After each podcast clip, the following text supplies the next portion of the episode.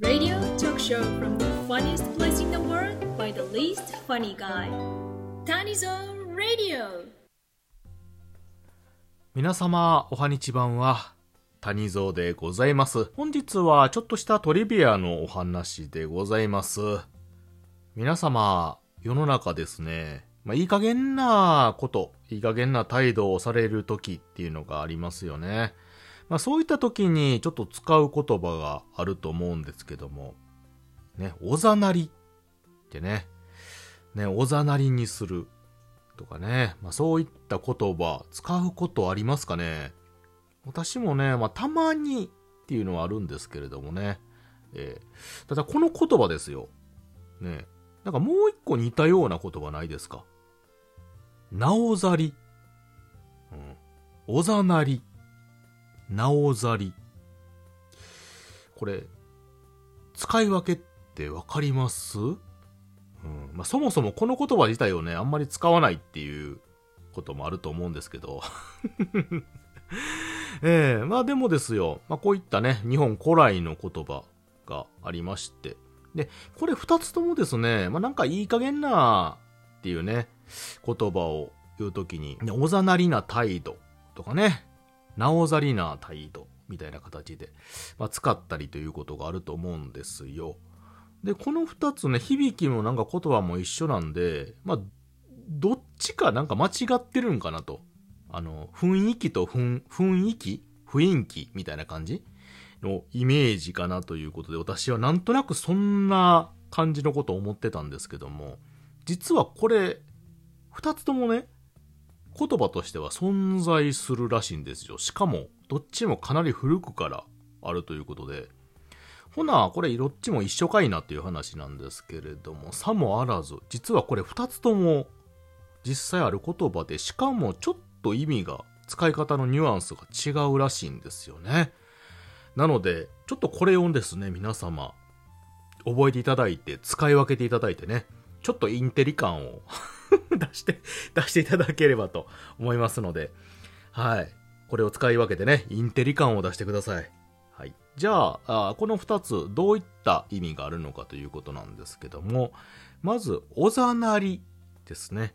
おざなりの方なんですけども、これですね、えーまあ、適当に、まあ、いい加減に済ませてしまうという意味があります。もともとは江戸時代ぐらいからですね、使われている言葉でございまして、えー太鼓持ちの隠語ということで使われておりました。あの、お座敷のお座になりということで書くと言われております。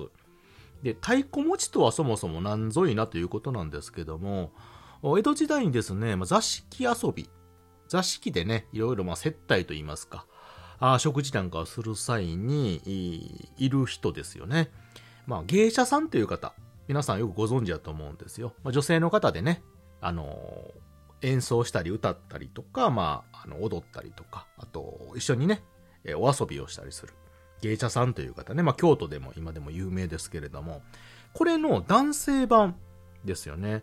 まあこれをですね、太鼓持ちと言いまして、えー要は芸者さんと一緒にですね、えーお客さんの接待をしたりとか、あまあ気を使ったりとかね、持ち上げたりということをする役割の方でなんですけども、この人たちが、あまあお座敷でまあランクの低い、要はまあ乗客ではない客に対して、えーまあどちらかというとね、ちょっと適当な態度をとっていた。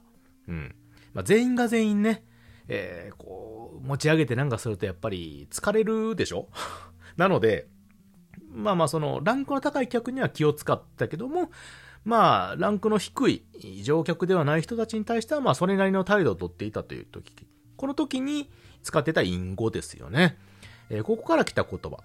で、まあ適当にいい加減に済ましてしまおうという言葉。これが、おざなりという言葉らしいですね。お座敷のなりと書いておざなりですよ。うん。なかなかね、古くから使われてる言葉なんですよね。で、なおざりの方なんですよね。なおざり。え、おざなりが適当にいい加減に済ませてしまうこと。で、このなおざりは、いい加減な対応して、結局はやらない。やりませんという意味なんですよね。うん。おざなりは、適当だけども、いい加減やけども、ちゃんとやる。なおざりの方は、やらないんですよね。いい加減な対応して、しかもやらないっていう、もう最低な、あ、やつがなおざりですよ。えー、で、これはですよ、おかなりね、このなお、おざなりよりも古くて、平安時代ぐらいから使われてると言われております。なおがそのまま何もしないっていう意味ですよね。で、ザリがしない、せざりっていう意味ですね。これで、なおざり。うん。なおざり。そのまま、あ何もしない、何もやらないっていうことですよね。